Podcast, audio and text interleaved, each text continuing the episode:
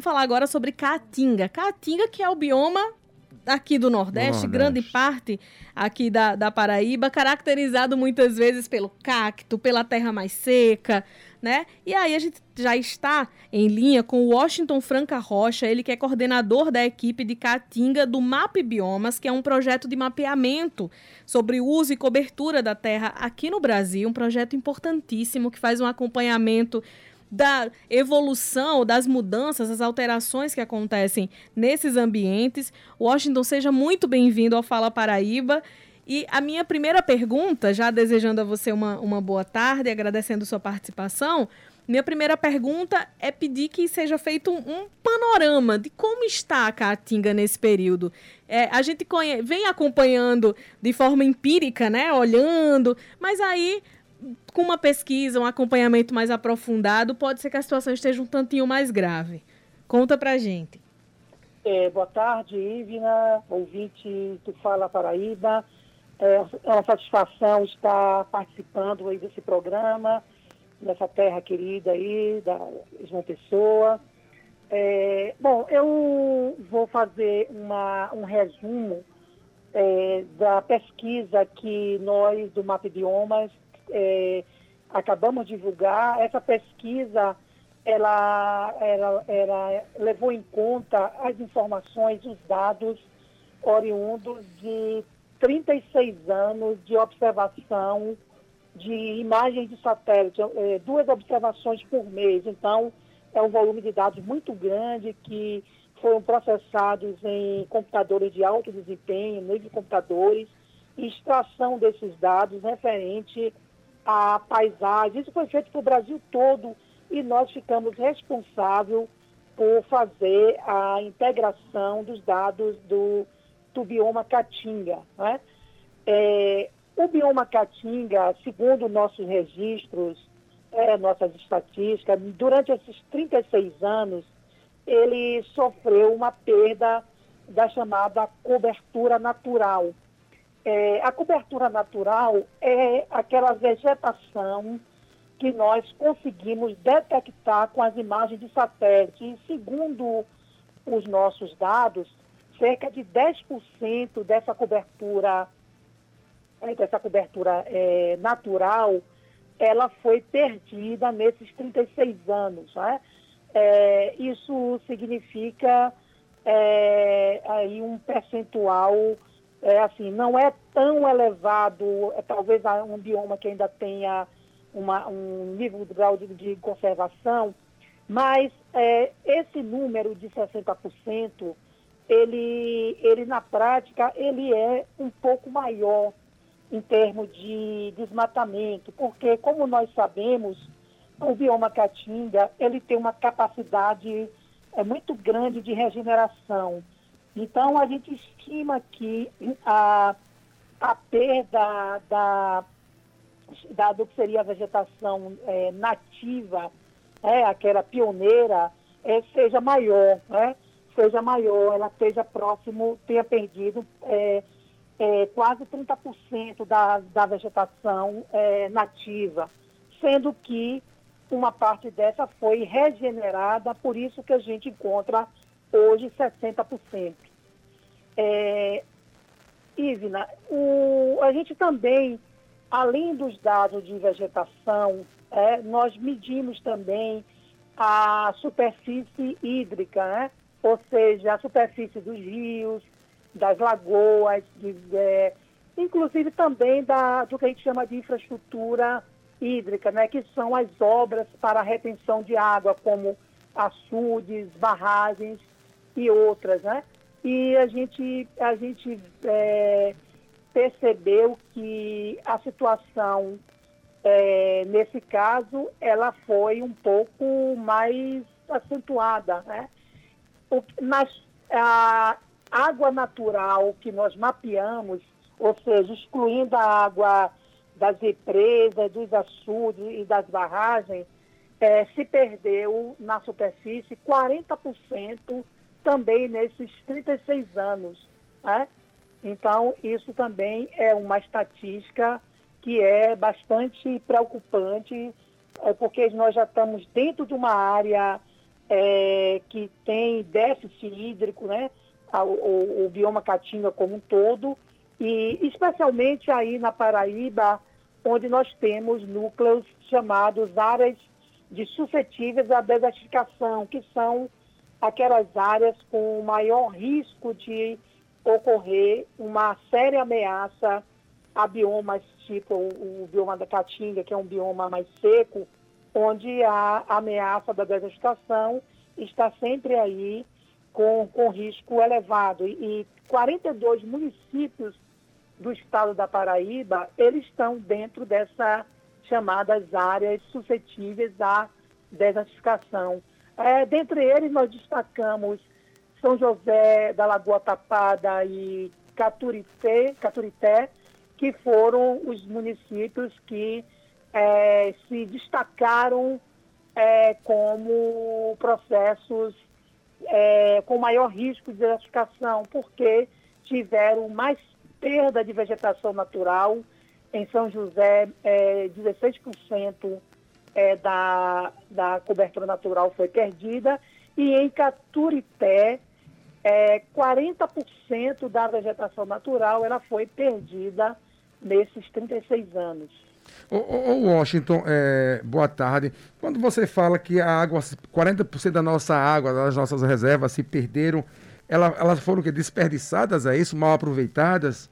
Não, não, ela, é, isso estou falando de superfície d'água que secou. Né? Ou seja, se você tinha lagoa, se você tinha um rio, o rio ele está correndo é, mais com menos água, se você tinha lagoa, secou parcialmente o, satélite ele, ele faz uma imagem é, a cada mês ele faz duas imagens e mapeia tudo que é água que tem na superfície e nós contabilizamos em hectares essa superfície de água né? Nós, nós ainda não conseguimos medir o volume de água mas a, nós medimos a superfície. Então na, à medida em que é, a gente observou isso no Brasil inteiro, mas em alguns locais, é, essa, tem, na Bacia de São Francisco, por exemplo, a gente observou, é, mesmo estando numa das maiores bacias hidrográficas do Brasil, é, houve redução até acentuada de superfície d'água, certo? É o que a gente consegue medir e isso reflete, reflete o quê? Reflete se você, se, tá, se há redução de superfície d'água, significa é, ou que está chovendo menos, ou que, e, ou que essas lagoas e esses rios eles estão sendo menos alimentados e estão produzindo menos água. Então, nós estamos falando aí de 36 anos, né? Esses 40% não é uma coisa brusca, é o acumulado em 36 anos, mas é preocupante. Estou uhum. me referindo à água, à água natural, né?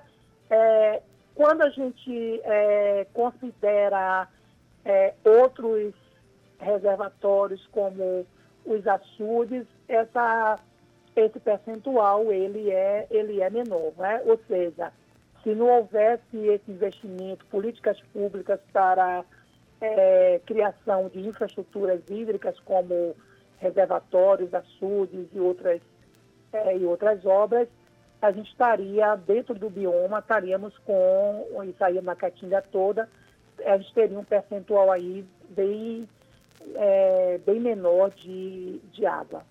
Em relação é a... que está segurando. Em Oi. relação à vegetação natural, que também teve uma redução grande, tem alguma ação humana que pode ter colaborado com isso ou são mudanças climáticas mesmo? E também em relação a, a, a esses reservatórios, é uma questão climática mesmo? A gente vem falando de estudos também sobre a redução de chuva nos últimos anos. A Caatinga, alguns dos municípios que, que foram citados em, em sua fala, são municípios que realmente chove pouquíssimo, a população já está acostumada, inclusive, com a pouca chuva e, e a, a, sofrer com isso também, com a estiagem. O calor é muito forte, ajuda nessa evaporação, uma coisa vai puxando outra. Mas a pergunta é: tem alguma ação humana que colabora com isso? Isso, é, a pergunta é excelente. Primeiro, eu vou responder em relação à vegetação. Tá? A vegetação seguramente tem relação com, com a ação humana, porque é, como nós fazemos o, o, o mapeamento, o rastreamento usando imagens de satélite, nós conseguimos medir, inclusive, a, a chamada conversão. Por exemplo, o que é que saiu de, de, é, de floresta natural? Eu estou chamando floresta, é um termo que a gente chama genericamente, vamos chamar de vegetação natural. O que a gente perdeu de caatinga, né, ele foi convertido para outros tipos de uso, por exemplo, é, para pastagem, para para agricultura. Então a gente consegue medir isso. Então seguramente no caso da vegetação é, essa perda ela se refere é, à atividade antrópica, né? É, uma parte dela é planejada e outra parte, que é aqui mais preocupante, são atividades ilegais. É, nós não estamos, nesse monitor que a gente já divulgou resultados, é, nós não chegamos a esse nível de detalhe, mas nós temos um outro sistema tá, de Caatinga que a gente consegue mapear, inclusive detectar aqueles desmatamentos que, são, é, que estão em áreas não autorizadas e que, portanto, são ilegais. Então, sim, a principal, respondendo diretamente a sua pergunta, a principal causa é antrópica, né? A principal causa é antrópica. É, é, em relação à atividade, em relação à, à superfície d'água, de água, é, nós não teríamos, é, com esses dados, nós não temos ainda como precisar se isso é um efeito de, é, de mudança climática, né? se é um efeito climático, ou se isso também estaria ligado à consequência do desmatamento porque eu não posso precisar. Para saber a contribuição disso em termos de efeito climático, nós teríamos que fazer uma, uma conta, entre aspas, é, é, comparando ou fazendo uma correlação entre o que está perdendo de água, de superfície, em relação aos dados de chuva, em relação ao, a dados de observação geométrica, né? Então, isso, isso precisaria fazer ainda para a gente saber é, se isso tem relação com padrão climático, né? Eu vou, eu vou falar, inclusive, de padrão climático, não necessariamente mudança climática, que mudança climática é, tem um, uma, um significado de diferente. O padrão climático, ele pode estar relacionado a ciclos, né? A ciclos longos de maior e menor período de chuva. Então, é, mas a gente não fez essa associação. Agora, é, por que, que eu levantei essa dúvida? É que a gente sabe também, é conhecido também, que a vegetação, principalmente a vegetação mais florestada, ela, ela favorece a manutenção da, de água na, na, na paisagem. Né? Então, é um raciocínio bem simples, né? Imagine no, no, na Caatinga que nós temos períodos grandes de estiagem e períodos curtos de chuvas concentradas. Né? É, em região que tem vegetação, que você tem caatinga, que você tem vegetação natural, é, a, essa vegetação ela retém parte dessa água das chuvas, que é um período curto, e faz com que ela se infiltre no solo e isso conserva, é como se fosse um tanque, um reservatório que aos poucos vai abastecendo os rios, as lagoas. Então ela mantém o que a gente chama de sistema hidrológico dentro do bioma. Agora imagine nas partes que foram desmatadas e que o solo está desnudo. O que é que acontece? Quando ocorrem as chuvas torrenciais, não há vegetação para reter a água, então, o que acontece? Essa água escorre rapidamente para os rios e vai embora, vai para o oceano. E pior, além de a água ir embora, ela não, é, não tem retenção, ela ainda leva consigo carreira solo, né? E isso é um outro elemento importante, aí vem, vem, tem a ver com aquela coisa lá da gasificação, se, se há perda de solo, significa que vai prejudicar depois a, a qualidade né, do. vai degradar o solo e isso é uma das causas de desertificação. Então, você tem um efeito combinado de desmatamento, redução da superfície hídrica devido a, a escoamento superficial alto, de água superficial alto e pouca infiltração, porque não tem cobertura vegetal para bloquear, para reter, para amortecer né, a, a queda de as chuvas torrenciais. E na superfície desnuda, que vai ampliando né, com o desmatamento, a água escorre e carreia, leva consigo também é, solo, né, tá, perda de solo, e isso futuramente não vai é, possibilitar é, a utilização para agricultura, até mesmo para pastagem e até mesmo a recuperação, a regeneração das áreas naturais. Não sei oh, se claro. O, Austin, o Brasil hoje vive uma crise hídrica não vista nos últimos 40 anos. Estamos aí com um problema, por exemplo, de abastecimento de energia elétrica. O Brasil pode ter um apagão, o Brasil pode passar por racionamento, coisa não vista aí, como eu já disse, nos últimos 40 anos. É, São Paulo, que é um estado que chove muito tradicionalmente, vem passando por estiagens grandes, entre outros estados, onde temos as nossas grandes hidrelétricas e por isso o fornecimento baixo de energia, energia com o preço na estratosfera, sem nenhum trocadilho. E pra, ontem e hoje está um, uma chuva torrencial, temporal, está é, tá desmanchando o estado do Espírito Santo. Esse clima louco é, é, tem a ver também com desmata, desmatamento, tem a ver também com a emissão de de gases poluentes, carros demais nas ruas, indústria demais, se bem que nesse período de pandemia deu uma diminuída, né? Pelo menos a gente pensa que diminuiu. A que se deve essa loucura é, climática que passamos aqui no Brasil, também em outras partes do, do planeta, né? É, como queimadas, por exemplo, na Austrália, aqui no Brasil também queimadas no Mato Grosso, Mato Grosso do Sul, no nosso Pantanal. A que se deve essa loucura toda, Washington? Vamos lá, você fez várias perguntas em uma, então eu vou separar um pouco Vou desdobrar a resposta. Primeiro, a questão da, da, da crise hídrica, né? É, na verdade, da cri crise energética, ela resulta de, de, vamos dizer assim, de planejamento, falta de planejamento ou planejamento inadequado. A matriz energética brasileira, ela é fortemente influenciada pelas hidrelétricas, né? pela geração de energia por fonte, por hidrelétrica.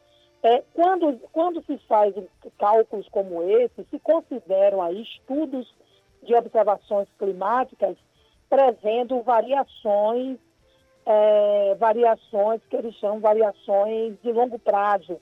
Né? Então você tem esses cálculos são feitos de forma que você considere que em determinados períodos vai haver é, estiagem e que os reservatórios vão descer e que, portanto, a capacidade de geração ela vai sendo reduzida, certo? Então, esse é um problema. O que, é que aconteceu no Brasil? No Brasil, é, houve aí uma descontinuidade de planejamento e não se não se não, não se está prevendo não só o aumento de outros elementos da matriz energética, por exemplo, é, geração de energia eólica, de energia solar e outras que, de certa forma, compense um pouco essas flutuações, é, essas flutuações de devido à geração é, hidrelétrica. Então, é um ponto, é um ponto essencial. É, o, a outra questão que você perguntou é em relação, claro, tem, tá, tem a ver com, com rebate na crise hídrica e na crise energética, tem relação com, com a questão climática. Né? É, o modelo é, climático, é, não, não, só no Brasil como no mundo, ele é simulado é, através de computadores de grande capacidade e um sistema de observação muito grande. É, ou seja, para você fazer é, previsões climáticas, você precisa de um número grande de estações de observação e computador de grande dimensão para fazer essas projeções.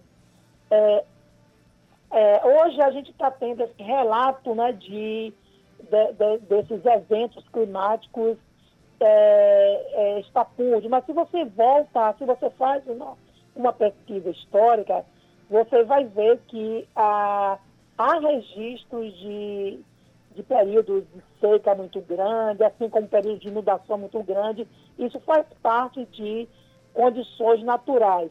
O que está diferente hoje? Está diferente que mundialmente tem se percebido uma tendência a, a aumento da temperatura no planeta.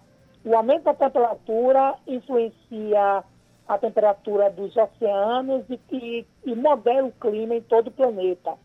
É, o que, que ainda não é claro é se essa mudança em relação com o aumento das, das emissões de gases de efeito estufa, essa é uma teoria, é uma teoria que hoje cresce muito em, é, em relação, devido a muitos estudos publicados que, que aos poucos reúnem dados e tentam mostrar que há um efeito é, global do crescimento do, de, de emissões de, de, chamados gases de efeito estufa. Esses gases, o que é que eles fazem na prática? Eles bloqueiam, é, eles bloqueiam a atmosfera e faz e criam um, um ampliam esse chamado efeito estufa, uhum. é, fazendo com que a temperatura do planeta ela fique mais aquecida. É? É, outros, alguma, outros, alguns cientistas, eles consideram que esse, esse aquecimento do planeta ele tem relação com os ciclos é, que, é, que estão relacionados até com tempestades solares, né? Então existe essa, que seriam padrões que seriam considerados naturais, sem interferência antrópica. Bom, quem está certo ou quem está errado, o futuro vai dizer. Mas uma coisa é certa, a gente não pode apostar numa teoria é, naturalista de que isso, é, aceitar que isso é, uma, é, um, é um, um, fenômeno natural e que vai ocorrer, é como se a gente sem fazer nada. Então, é natural que os países tenham criado protocolos é, para reduzir as emissões, né? reduzir as emissões de gases de efeito estufa. Então, protocolos como o de Kyoto e outros associados, né, eles estão buscando isso, buscando, buscando que o desenvolvimento ele, ele continue, mas que ele implique em atividades de, de menor emissão de carbono para a atmosfera. Né? Então, há todo esse movimento mundial é, uma vez que o carbono ele é um, um, um, suspeito, sim. E a gente não pode simplesmente esperar o, o planeta é, morrer para depois já é, não era o carbono, nós uhum. estávamos errados. Entendeu? E o carbono então, principalmente das fábricas, né? Das fábricas, das emissões de, de das emissões de, de veículos, né? Veículos automotivos, é, todo tipo de emissão, inclusive de geração de energia, né? Quanto, por exemplo, nessa, o que é que está acontecendo nessa crise hídrica? Está tendo que ser ativada as termoelétricas, né? Isso. Ou seja, nós estamos queimando gases de efeito, estamos queimando óleo para gerar energia. Então, isso aumenta também, isso aumenta também a, essa emissão, ok? Ok. Então, são todos processos que que precisam ser controlados, evitados ou reduzidos. É preocupante é. demais, mas é bom entender. E aí, conversando, entendendo essas pesquisas, a gente vai é, conseguindo enxergar esse cenário e aí, a partir disso, entender a importância dos países fazerem parte desses protocolos, né? Quando tem essas assembleias para discutir o clima com a ONU, com vários governantes, é importante acompanhar aqueles discursos lá, sabendo dessas pesquisas e sabendo o que está acontecendo em cada país desse, saber que a gente depende desses outros países também. Isso. É, associar uma coisa importante dessas conferências é que elas criam a chamada agenda, né? E atualmente existe é, nessas conferências é, interpaíses existe a chamada Agenda 2030, que, é, que também é conhecida como Objetivos de Desenvolvimento Sustentáveis, é, do Desenvolvimento Sustentável. Essas, esses objetivos da Agenda 3030, ou desculpe, 2030, eles, se, eles são recomendações para serem aderidas pelos países e isso pode chegar até a nível de município, né? Então é preciso ficar atenta que isso são coisas encadeadas, né? Não basta apenas ser uma, uma decisão de líderes é, mundiais, né?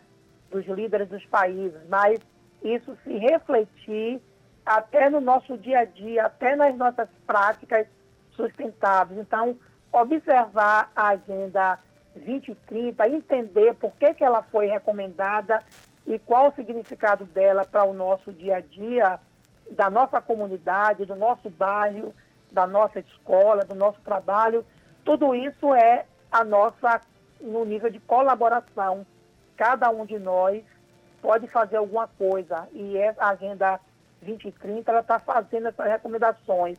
Então é, é, é, é só para a gente entender esse como é que é essa é, como é que se organiza. É, nós temos assim milhares de cientistas no mundo todo gerando pesquisa, gerando trabalhos, gerando resultado de pesquisa.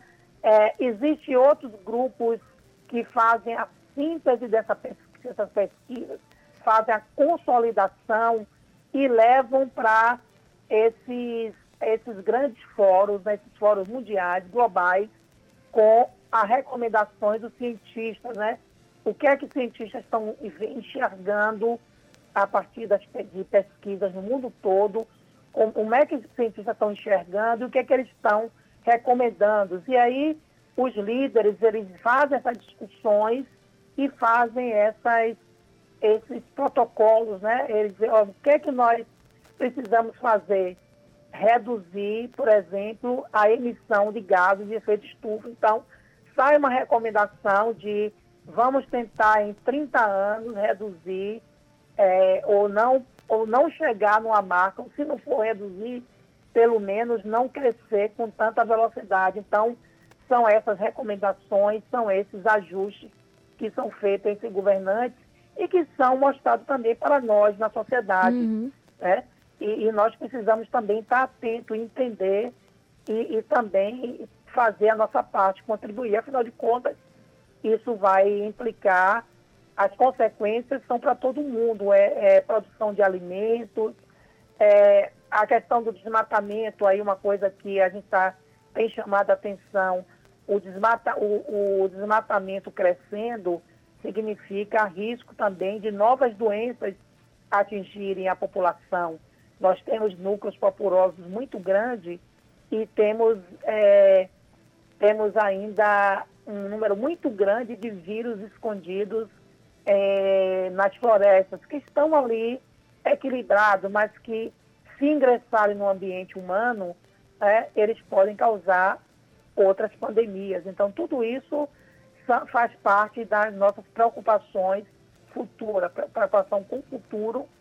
É, nosso, o futuro está logo ali, nos, vai atingir ainda a nossa geração, ainda a geração dos nossos filhos e, é claro, gerações futuras. Quero agradecer muitíssimo a sua participação conosco, coordenador da equipe de Caatinga do MAP Biomas, Washington Franca Rocha. Muito obrigada por trazer todo esse panorama, todas as explicações. Ficaríamos conversando aqui por mais uma hora, mas infelizmente o tempo é, é limitado voltaremos a conversar sobre esses assuntos, são muito, muito importantes e cada assunto vai puxando o outro, né? Daí de um assunto a gente foi para outro. Muito obrigada, bom trabalho e boa tarde. Obrigado aí e parabéns aí por essa abordagem. Tenho certeza que estão fazendo um grande serviço à população, está fomentando essa discussão e passando informações baseadas na ciência. E isso é o que é mais importante. Com certeza, boa, com certeza. Boa tarde.